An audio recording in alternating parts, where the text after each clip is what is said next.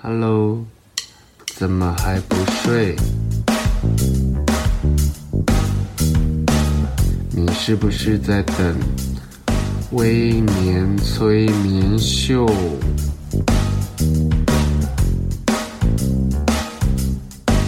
在还没有睡之前，赶快去帮我按个订阅。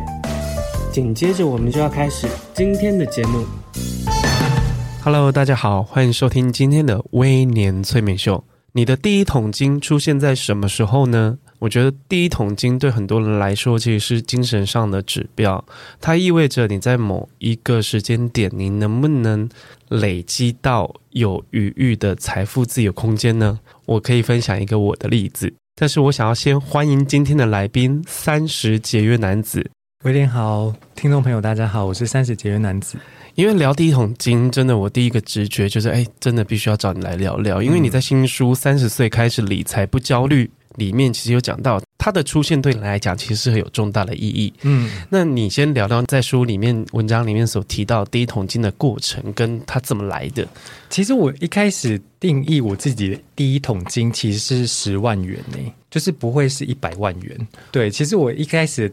我就觉得说，因为很多人都会把三十岁应该要存到一百万元这个目标，当做是自己的一个憧憬跟财务规划的一个里程碑。但其实，因为我是很晚才意识到说我要开始存钱的，所以我一开始是把三十岁存到第一桶金是十万元列为我的首要目标。哇，你的愿望很知足诶，就是你是个知足的人。因为对听众来说，或一般的大众来说，就是第一桶金应该就是所谓的一百万。嗯嗯。可是其实我也有在，我我其实有做了一个小小的试调。嗯，对于一个领死薪水的上班族来说，嗯，尤其是你在外地工作的人，第一桶金的实践平均年龄都会落在三十五到四十左右，尤其是尤其是现在。嗯，因为我觉得现在的人就是从我们上一集节目聊的，我觉得大家的诱惑真的太多了。嗯，对于物质的享受，然后对于任何可以用钱换到的精神满足，嗯，其实会投入过多无谓的金钱。在可能爸妈的年代，或者在我们在上一个世代，四十代、五十代的人，他们其实第一桶金相对来的容易，因为他们的生活比较纯粹。嗯嗯。他们没有这么多娱乐，没有这么多诱因，嗯，然后也没有这么多需要被满足的精神，嗯，对。就我来说，我可以去聊聊我的第一桶金过程。其实我的第一桶金来的有点意外，嗯，因为我其实是一个没有意识存钱的人，嗯，但是我其实相对于多数人，我觉得我非常的幸运。我在工作的第二年谈到一个非常好的薪水跟 offer，嗯，就是我那时候的月薪是四万三，嗯。不含奖金，因为我那时候是从编辑转到做企划编辑，就是在杂志社里面替客户做专案的人，然后有点像是行销整合的一个位置，然后加上我为什么谈到那么好的薪水，是因为我那个位置很常换人，嗯，然后又加上我那时候其实有不错的履历跟作品去背书，所以我觉得我那时候领这么多钱，让我有点得意忘形，因为我其实是一个大学毕业生，我同时有在。嗯，上研究所，然后对于我还是我觉得那时候我自认是半个学生的身份来说，其实那那笔钱其实有点太多了。嗯，然后我那时候我的房租好像是八千块吧，七千块，住个顶家的套房。然后其实太早，我觉得也不能说算富有啦，就太早拥有那么多钱，对我来说，其实，在二十四岁、二十三岁的我，其实不是一件好事。然后加上那时候我在工作领域，其实有其实贵人运也蛮好的，所以我很常接到额外的案子，嗯，然后可能替艺人做造型啦，然后替客户。做一些客户要的内容啊，然后拍摄啊。其实那时候我真正被知会你有第一桶金的时候，是我收到所得税，嗯，因为那时候都会寄回家里嘛。我收到综合所得税单的时候，我妈打电话来，嗯，我妈说：“你知道你要缴很多税吗？”我说啥什么？因为那时候对缴税没有观念，才出社会第二年而已。然后第一年你也不会意识到，因为第一年我记得我刚刚入行的时候是薪水就两万多块，然后加一些微博，就是那时候也过是两万七、两万八吧，就是一个很合理的薪水。然后那时候还还要一边准备考研究所，反正那时候在那一两年间内，我突然像翻身一样，我就是晋升到上流社会，其实心有点措手不及。嗯，然后。我刚刚在节目开录之前，在跟节约男子 re 稿的时候，讲到我那一段的生活是如何奢靡。嗯，但是我最主要的发现自己有第一桶金的时候，是我妈妈发现我的所得税单，因为全部都寄回到家里，然后因为那时候还是得手工申报的状态，我妈就会自己记录，就是哎，你大概要缴多少税？我妈说你你知道你要缴多少税吗？我说我完全不知道。我妈说。光是寄到家里还没有那个什么私底下收的那个工作 case 的钱，因为有些是没有过账的。你知道，光是寄到家里的所得税单，就是你的 total 的累积。我妈说：“哇，你赚那么多钱，一百六十几万。”嗯嗯，我那时候我想：“哇，我是小富翁哎。”那其实没有，我那时候存款其实每个月存款可能也就几千块而已，就剩个几千块。然后那时候呢，我其实现在想想，我其实过着不太合理的生活，因为。我到哪都要坐计程车。嗯，我那时候公司在现在的台北新据点。嗯，哎，新新据点还在吗？好像还在，好像还在啊。就是新据点的对面。嗯，然后那里是不是离微风广场很近？很近。对，我中餐是吃微风广场里面的啊，还不是美食街哦，是里面的店。然后对于一个二十几岁的、二十三岁的人，你应该就是后面后面巷子吃面吧？对啊，对。然后卤肉饭什么就好。对对对。可是我那时候就是过着就是非常异常豪奢的生活，加上我的同事。我的同事大我十来岁，然后他也是一个财富自由的人，嗯，他家境也很好，我就跟着他吃喝玩乐，嗯，然后就是周末就去喝酒，然后一喝酒就是我们会有一个喝酒的，真的真的过得很荒唐，大家真的不要，我们连去威风广场吃中饭都要搭计程车，因为觉得太热，到底是多懒啊，真的很懒，然后就会花一段花掉一段很无意义的钱，然后你一趟出去喝酒。你知道年轻人最容易犯的错就是请客，嗯，因为你会觉得你有钱，没关系，我来出我来出。其实这个不会有人记得这个人情，你只会在你的同才里面显得很你很像盘子，嗯，就是你要知道说，因为我在我这个四十岁的时间点，我才知道请客这件事情其实不是一个你善待别人的表现。怎么说？它其实是一个人际上面的潜规则，嗯。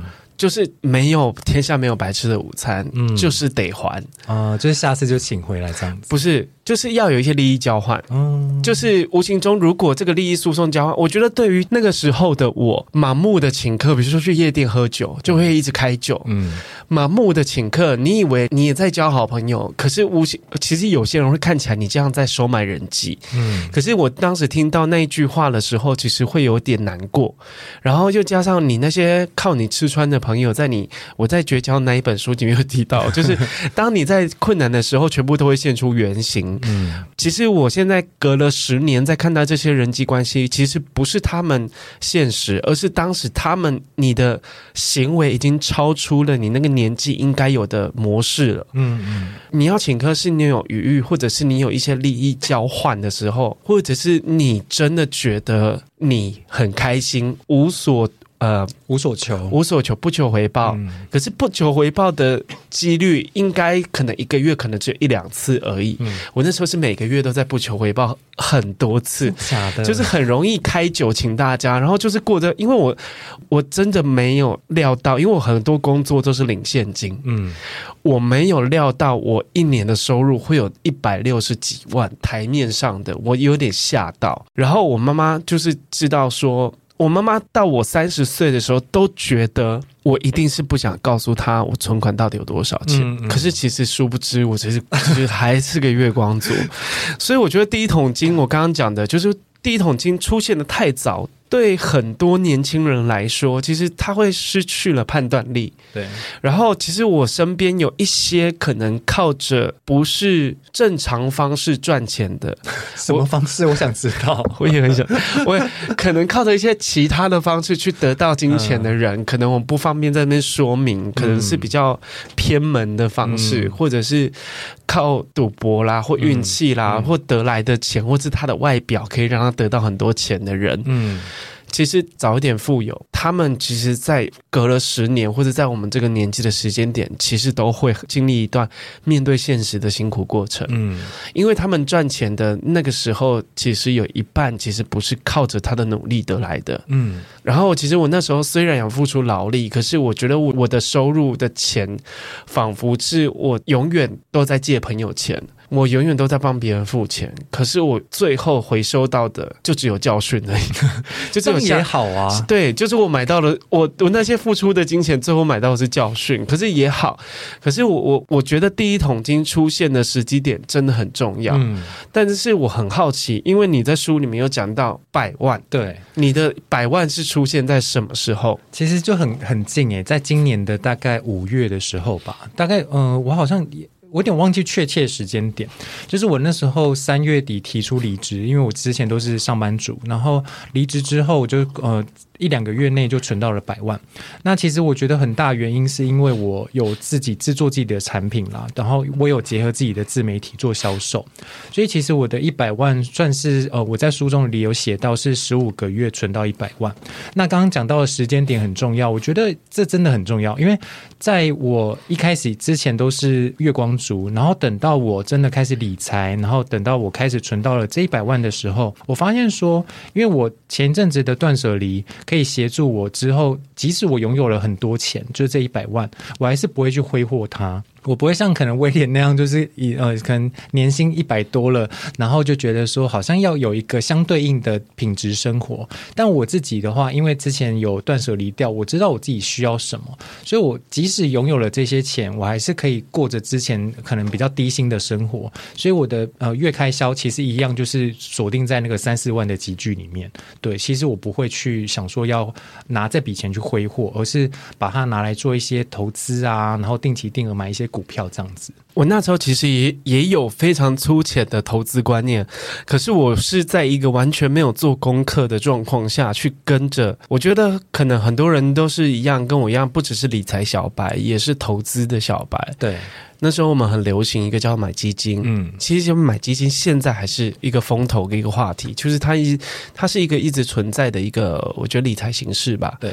但是偏偏我真的是非常的拍文，嗯，我在那一年就是二零零七的时候开始买基金，我是陆陆续续买了快呃二三十万吧，嗯，我妈妈都觉得，哎，你还还是有一些储蓄观念不错不错，虽然你就是好像不告诉我不透露存款，然后一年收入要一百六十几，当我们家里要用钱的时候，我妈就说你不是有买基金，嗯。我真的很幸运遇到二零零八金 金融海啸，我的钱都变纸了。然后，然后其实当下其实是没有感觉的。所以我刚刚在讲，就是其实第一桶金或你太早的财富自由，其实是不健康的。因为我其实对钱的来去没有太多的。不太会心痛，嗯，因为你看到的只是你上网去点进那个那个交易软体，交易软体，对，那时候还没有交易软体，就只有网站，哦，网站，你要去点入那个金融网站的时候，你去看你的那个什么，你的基金分配。然后我那时候就是会跟着李专啊，李专就跟你讲说啊，你买哪一支啊？然后同事们也会讨论啊，朋友会帮你讨论说，哦，那时候就是要买什么什么什么，买石油啊，买什么绿能啊，就是这种很流行的。没想到我们那时候金融海啸之外，还遇到那个战争，嗯，就是那个中东战争，嗯，然后所以那时候石油短缺，所以反正就是一切的一切，我的投资，我的讯息都是失灵的，就是把钱往火坑里烧的那一种，就是当你发。发现几十万的投资变成几万块的时候，我那时候居然心没有凉一截。但是我真的等到有急用的时候，我要把它领出来的时候，其实我心里会有一个失落感。嗯，然后我再把这件事情告诉我妈的时候，她只叹了一口气，她就说：“就当做一个教训吧，嗯嗯，告诉你赚钱不容易。”对，然后就是。不要随随便便的去投资，嗯，因为如果你对这个东西没有概念，对，我呼吁所有的，因为我也蛮常做，就是买房啊，然后呃财富分配的主题，我对投资到现在都是一直处于观望的态度，因为我觉得投资的时候，你要先了解游戏规则，嗯，了解游戏规则的时候，你一定要关注这件事情，嗯。你要掌握它的至少它的脉络跟它的操作方式。对，你不要听名牌，或者是你要听谁什么赚钱很容易。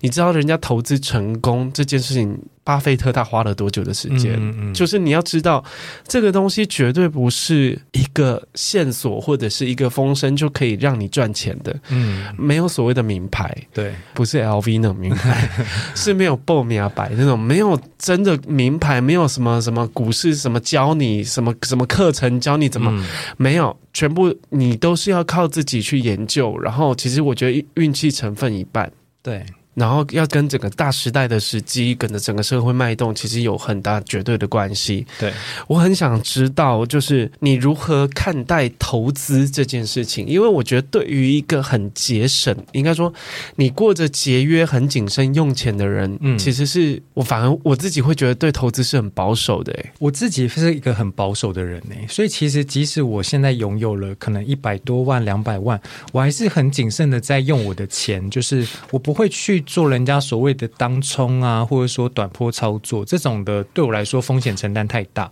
而且我其实也没有那个本钱。我整个本钱是只有我的背景可以让我去 cover，比如说我可能产赔多少钱，然后有家庭可以支持我或什么。都没有，所以考量到我自己的背景，或者说我自己心理能承担的一些程度，我都不会去选择这种风险较高的。而且像刚刚威廉所说的，很多，比如说啦，就是在线上课程有教说，哎，你要买哪一个啊，或者说教你怎么去当冲啊，教你怎么短波操作，其实我都还蛮不建议大家去做这样的。我觉得你可以当做好玩，然后去兴趣去听听看，但我觉得你不要。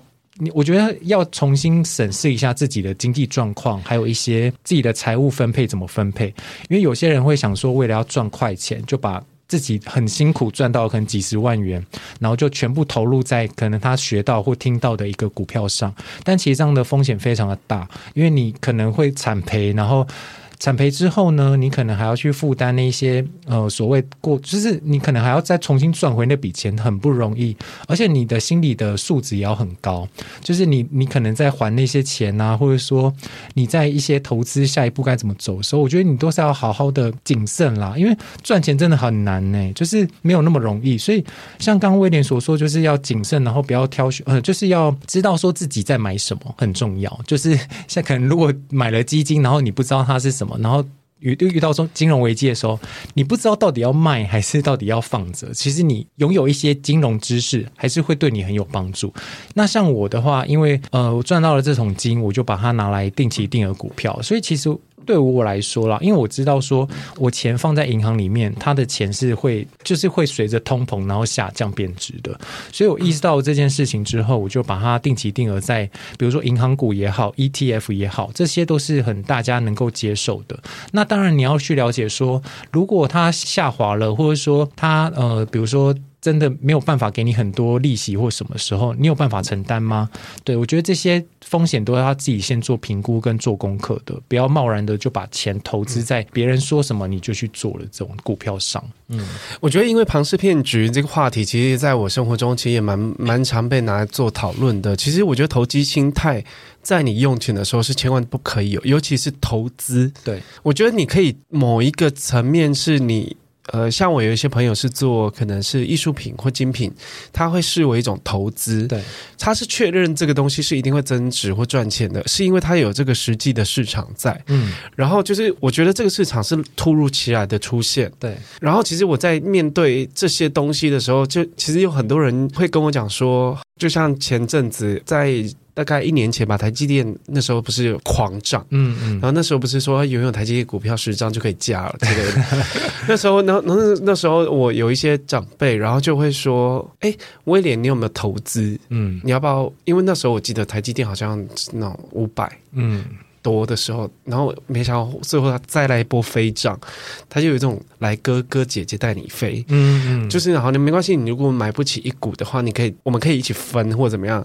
然后我只丢了一句话说：“哎，不行，我我得做太多功课了，我对这件事太不了解了，对，所以我很怕钱凭空的消失。”对，因为我曾经历过那个金融海啸二零零八，我有一个阴影，就是你的钱瞬间少一位数，嗯，我的心里会抽动一下。虽然我那时候赚钱很容易，但是你要自己想想你。你也有赚钱不容易的时候，对，因为并不是每分钱都挣来的这么舒服。对，然后我就对于这种身边其实也不乏有人被金融诈骗，有啊，很多哎、欸，真的，然后都出自于你都觉得哇，好像是别人。我跟你讲，没有平白无故。这么简单就让你一个凡人领悟到的赚钱方式，对呀、啊，对我最踏实的就是你这个东西其实有它的市场，嗯、而且是有一定时间的市场，对，然后确实有行就有市吧，嗯、就是我们我们常讲的话，就是可能是艺术品交易、古董交易。精品交易、嗯，证券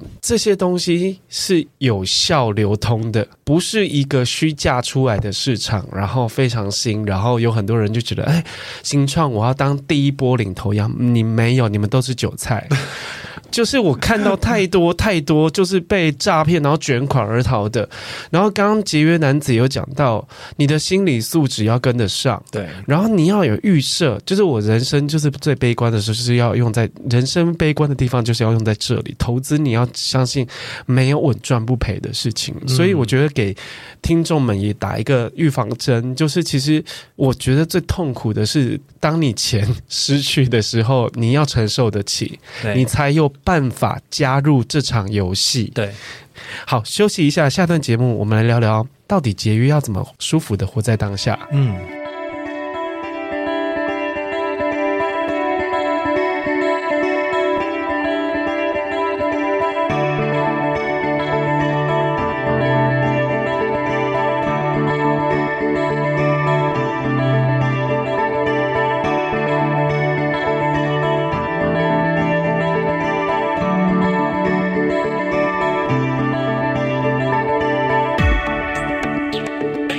Hello，大家好，欢迎回来微年催眠秀。哇，上期的节目我们聊了非常多关于投资还有第一桶金的故事。这段节目呢，我想要聊聊一些实际精神面的东西，因为其实节约这两个字，其实是好像过得很不舒服。嗯，因为现在的人其实追求的是四个字：活在当下。因为你也不知道明天。会变怎么样子？死亡什么时候来？嗯，可是我有有时候想想，“活在当下”这四个字，是不是无形中去扭曲了我们的用钱的价值观？嗯，你怎么看待“活在当下”这四个字？其实我一开始也都是以一个活在当下的用钱方式去活在当下的，对，所以我才会变成说我当了很久很久的月光族，都没有存到钱。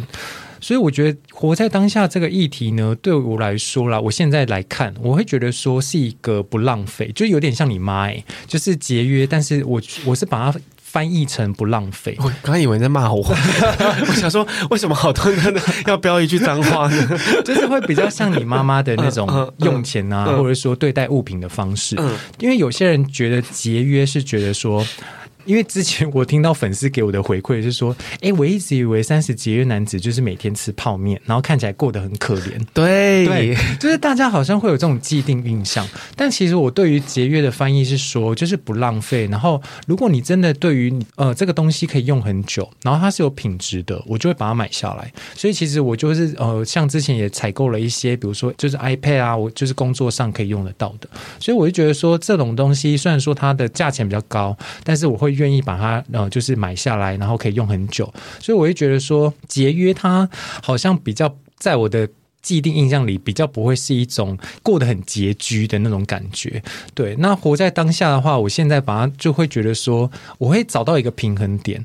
我会呃，我现在即使会赚钱了，我也会。找家人出去吃饭啊，或出去旅游，然后找朋友吃饭这样子，但是我就比较不会觉得说，好像这样花钱是一种浪费，对，因为我觉得就还是要有一个平衡啦。因为如果你过得太拮据，然后过得很可怜的话，这样好像不是一种生好的生活形态，也不是我自己想要追求的自由的生活。嗯，因为我其实很着迷于二战的纪录片题材，嗯，然后我就看多的非常多，就是在二战时期可能。有一些大屠杀，然后纳粹的一些行为，我发现其实当时就是犹太人被屠杀嘛，嗯、然后很多人进集中营的时候，其实只能带一个皮箱，嗯，就是你们他只能带一个皮箱走。当你要被，应该是说，当你在那个战乱的时代，你。必须要立刻离开你的家，到另外一个地方去，因为他们那时候不知道自己要去的是集中营，你只能带一个皮箱。嗯，你会把什么东西带在身上？嗯，我那时候就会开始反思这个问题。我觉得什么东西具有纪念价值？什么东西是最有钱的？然后我就看到一个纪录片，是有一个女生，她把，因为她不晓得接下来就要听人永隔了，但是因为他们小时候。家里过得还蛮不错的，他爸爸是商人，嗯、所以他爸爸曾经送给他一件很漂亮的泳衣。那件泳衣代表着他的青春年华跟岁月，因为那时候她是个少女，嗯，所以她当穿着那件泳衣的时候去游泳池，然后她说觉得她觉得全全部男生都在看她，好像自己就是那时候很多她青春最美好的光芒就是跟那件泳衣有关系，是他爸爸从什么巴黎买的，嗯、然后但是他们知道。战争要开始了，嗯，身上不能带超过多少东西，所以他把那件泳衣穿在洋装里面，然后穿的最好的皮鞋，然后他的妈妈把钻石缝在他的裙摆，然后每个人都要在短短的时间内立刻打包上车，嗯，然后呢，想说我在看这个纪录片的时候，讲说如果有一天我们要立刻打包。我们可能不要遇，希望不要遇到战争。对可是我们要立刻打包去另外东西，可能是逃难啊，或躲债啊什么的，嗯、要远离他乡。你能带走的东西到底是什么？嗯，然后有哪些东西是有价值可以变现？嗯，然后大家都知道战争会通膨嘛，然后你会经历过那一段可能纸钞，嗯，变成废纸。嗯，的时候，因为纸钞货币流通，货币本身就是一个协定，嗯，就是它并不是代表绝对的保值，嗯，哦，就可能有一些国家是相对的政局稳定，它的货币就是保值的，就像可能你日币现在它是日币的。日本的经济状况不是很好，所以它日币大跌，嗯，就也有可能会有这种状况。你到底什么东西能够保值？我觉得能够保值就是你要投资的方向，嗯，对，因为他说他就靠着那几颗钻石，他说我觉得那个纪录片真的真的是蛮好看的。如果你喜欢那种二战的题材的话，就是他说他后来那些钻石，可能因为他们都要换那个球衣，嗯、那个不是不是打篮球的球衣，嗯、是囚犯的球衣，嗯、对，就是横条的那个球衣。他说他他就是被迫脱掉那些洋装跟泳装的时候，他才意识到哇，生活回不去了。可是那个钻石是他妈妈留给他，他妈妈跟他讲过一句话，因为那个售房子还讲到哭出来。他说，如果必要的时候，你拿这个去换面包。嗯，因为钻石是绝对有价的嘛。嗯，他说必要的时候你要活下去的时候，你要拿这个去换面包。嗯，然后听到这个时候，就是差点就哭出来。然后我才意识到说，哎，原来我们生活上无谓的，应该说我们都活在那个泡泡里面，嗯，都活在那个好像我们过得很舒服。可是舒服这个两个字，其实是要用什么样子的方式去确认？嗯。是不是有哪些物质条件或精神满足得透过钱或者透过什么样的方式？其实是给我自己一个很大的反思。尤其是在我刚刚有提到，我在上一季节目提到，就疫情后有一段时间，其实包括去年下半年，大家都知道我休息的非常长一段时间。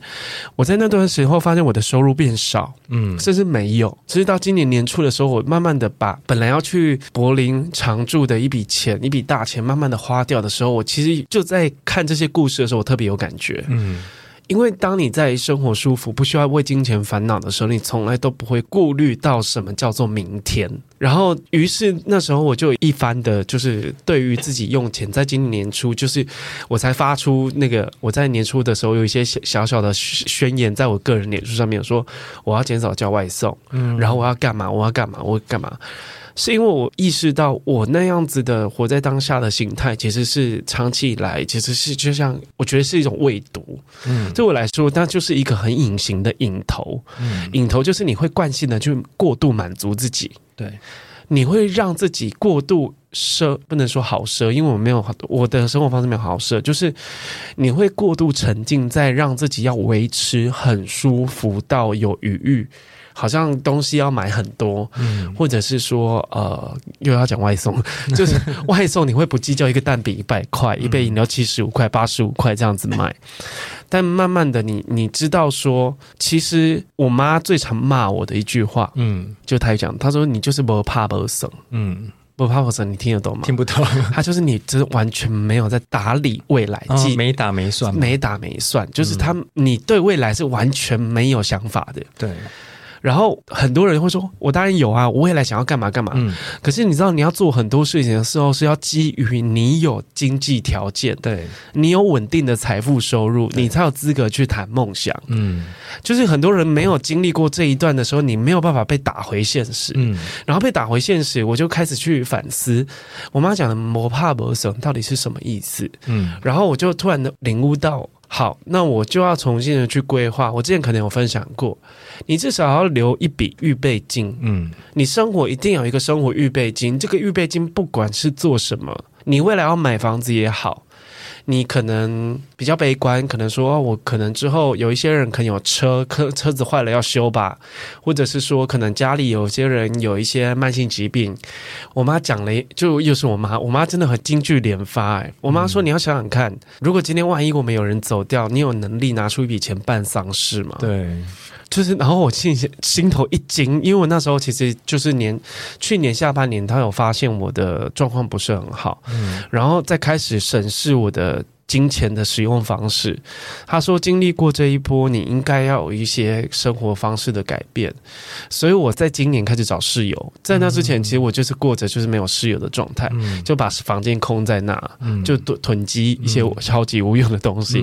到今年，我在用钱观念上面变得非常务实，是因为其实我经历过那一波可能呃身心症，然后又加上疫情后之后的一个工作的波动跟乱流，然后再加上我其实是身体身体那时候大家都知道。我喉咙出了很大的问题，嗯，就是你会意识到我好像也没有太多活在当下的力气了，嗯。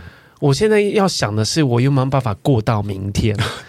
这么悲观，真的很悲观。因为我那时候真的是，就是我大大家都知道，我年初那个生的重病的时候，那个心理，我就生病的时候，我体悟到，你要对抗的不是你生理的不舒服，而是你心里的恐惧。嗯，因为那时候其实一直在低温发烧，是随时随地会送急诊的那一种。然后其实我那时候其实没有意识到，然后可是后期在生病的时候，我会觉得。哇！我生这场病生了很久，生到心里都生病了。嗯，对。然后我妈就会跟我讲这些观念，就是你知道你要生活要有预备金。对。然后我不晓得节约男会不会有一个生活预备金的观念。我其实是也是疫情之后才意识到说，原来呃存钱第一桶金就是 要先存紧急备用金。诶，虽然说以前可能常听人家说，哎，你要先存紧急备用金，再把那些钱嗯剩下的钱拿去投资嘛。那其实我当时真的是觉得说，哈，为什么我要先存紧急备用金？因为以前是不会有意识到说未来自己会有什么样的状况的。所以我觉得这个紧急备用金对于每个人来说都非常的重要。对，像我的话，就是一开始就。存大概三到六个月，就是存到十五万元这样子，我才敢把剩下。其余的闲钱拿去做，比如说定期定额的投资，或者说其他的规划。因为我觉得在疫情之后，很多事情都好好像无法预料。虽然说其实从以前到现在很多事都无法预料，但疫情爆发，直到它真的病毒进入到我们的人体之后，我们才觉得说哇，人真的好脆弱。哦因为啊，就是因为那时候伤亡，应该说生病人，然后死去的人也很多，然后我才觉得说紧急备用金，它不管是你在哪一个年纪，即使你现在可能只有二十出头岁。也好，或三十几岁也好，其实对于每个人来说都是很重要，因为在每个人生阶段用到的钱都不一样。可能你三十岁可能会想买车，可能会想买房，那你四十岁可能要考虑到父母的一些生病，就是健康问题。这些钱如果你遇到了，你真的要从哪里来？其实就是从你每个月扣除的，就是薪资里面扣来的。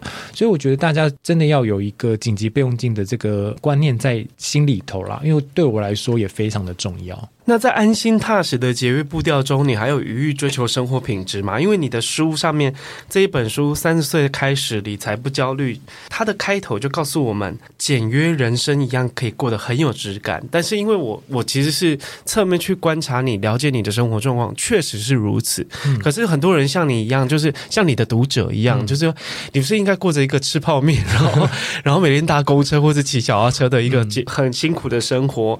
但我很好奇。有，因为现在人很追求一个精神上的满足，可是精神上的满足其实大部分来自于，前提是你物质方面的充足。嗯，但是所以我很好奇，你如如何去权衡精神跟物质这方面的满足？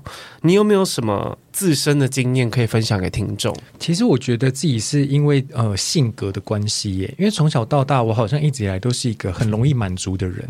像是我可能之前领着呃可能三十几 K 的薪水在台北生活的时候，其实我就跟同事讲说，哎，等一下我想要去吃中午吃一个卤味，那家卤味很好吃。然后我就跟他说，哎，我觉得吃这个卤味我觉得好幸福哦。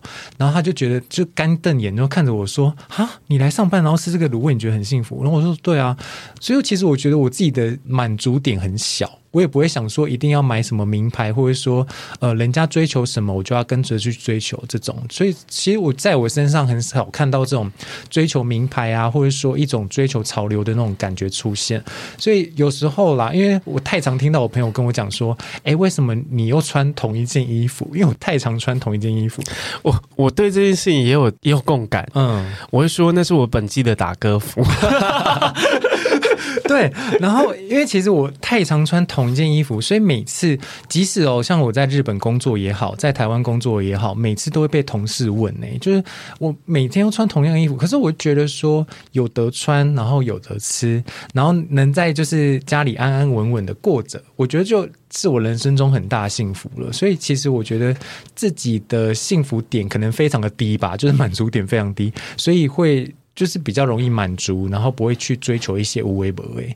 对啊。那在书中，你有聊到现在的，应该说从三十岁过后，然后你觉醒到现在此刻的你，其实有一些用钱之道，你可以跟听众们分享看看吗？就是我看到几篇文章，我觉得蛮好的，嗯、就是不去跟别人过度做比较。嗯、就像你穿同一件衣服，我就会笑称我自己会自嘲说那是我的打歌服，因为那时候我类似的情况也发生在我刚出社会第一年。因为其实真的新鲜人或者是你的收入分配永远都不会是制装。嗯，我就连面试的要面试下一家公司的那个衣服，我都是因为那时候没有卡。嗯，然后我就因为我爸妈有负债，嗯，然后那时候就会很。怕有负债的感觉，嗯嗯、所以我那时候规定自己再穷都不要办卡。嗯，然后确实这件事情也也影响到我之后的价值观。但是当那时候我印象很深刻，我要面试某一家公司的时候，嗯，很想去就是。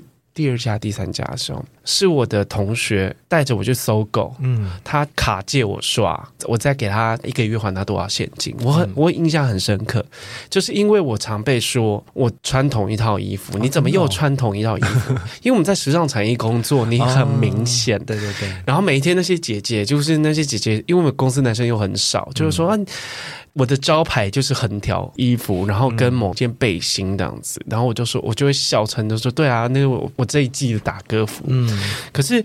不跟别人做比较这件事情其实是很难的，很难。然后我在书中还有看到一个 keyword 叫做净资产，对，你可不可以跟听众聊聊？就是你现在的用钱之道，因为我们聊的刚刚聊的不跟别人做比较，然后包括你的投资的比例分配，嗯，但是净资产的观念建立，我是真的非常后期的时候才有这个醒悟，嗯嗯。其实我一开始第一篇的 IG 贴文就是分享我的净资产是负六万多块，因为那时候我就了解到说，如果我不把自己的的资产或者说负债罗列出来的话，其实我会不清楚我应该往哪个方向走。就比如说，如果我的负债比过多的话，我应该是要去开源。然后去做一些呃更多的资金，让自己的收入更多，这样才能可能还债比较快。那如果我不清楚这个净资产的概念的话，其实我不知道下一步该怎么走诶。所以我还蛮建议大家，就是把自己的呃不管是资产，比如说房地产也好，或者说现金啊、股票啊这些都整理出来，再把你的负债，比如说你的学贷，然后你欠家人的钱啊，或者说你在外面有信贷，都把它。整理出来，整理出来之后，用资产减掉负债，就会得到你的净资产。那这个对你有什么帮助？就是你可以知道下一步怎么走，然后你可以知道说你接下来的金流怎么去规划。因为我觉得很多人不知道自己到底有负债有多少，这真的蛮可怕的。因为他可能会不知道说，那其实每个月应该要摊还，比如说一万块也好，但他把那一万块可能拿去拿娱乐支出，所以这样整个呃，就是你的财务状况会非常的凌乱。所以我才会第一篇就是分享我自己的。净资产状况这样子，嗯，哇，今天真的是干货满满呢。节目的最后，你要不要再帮我们分享一下你的新作品？谢谢。我的新作品《三十岁开始理财不焦虑》呢，这本书其实就分享给一些呃，对于理财很晚才开始理财的人。然后我希望这本书能陪伴你，就是度过金钱的焦虑期。然后即使你可能很晚才开始理财，也不要太担心说啊，我这样子会不会来不及啊？或者说呃，觉得很担忧、很忧虑这样子。其实像我以我的例子来说，像我的职涯发展都很不顺利，只就是断断续续的。那其实我觉得每个人都有很多机会，但是我觉得你要懂得去把握住，然后去抓住那个机会，你就有可能会赚到钱。所以这本书也是希望陪伴你度过这个金钱的焦虑期，这样子。好，如果你喜欢我们今天的节目，你可以到各大平台去订阅，然后也可以搜寻“三十节约男子”。然后节目最后呢，其实我想要告诉听众，就是我自己看待现在看待“活在当下”这四个字，其实一点都不浪漫，它代表了一种是得过且过的生活活方式。我不晓得你们的意见是什么，你也可以留言告诉我。好，今天谢谢三十节约男子，谢谢威廉，好，拜拜，拜拜。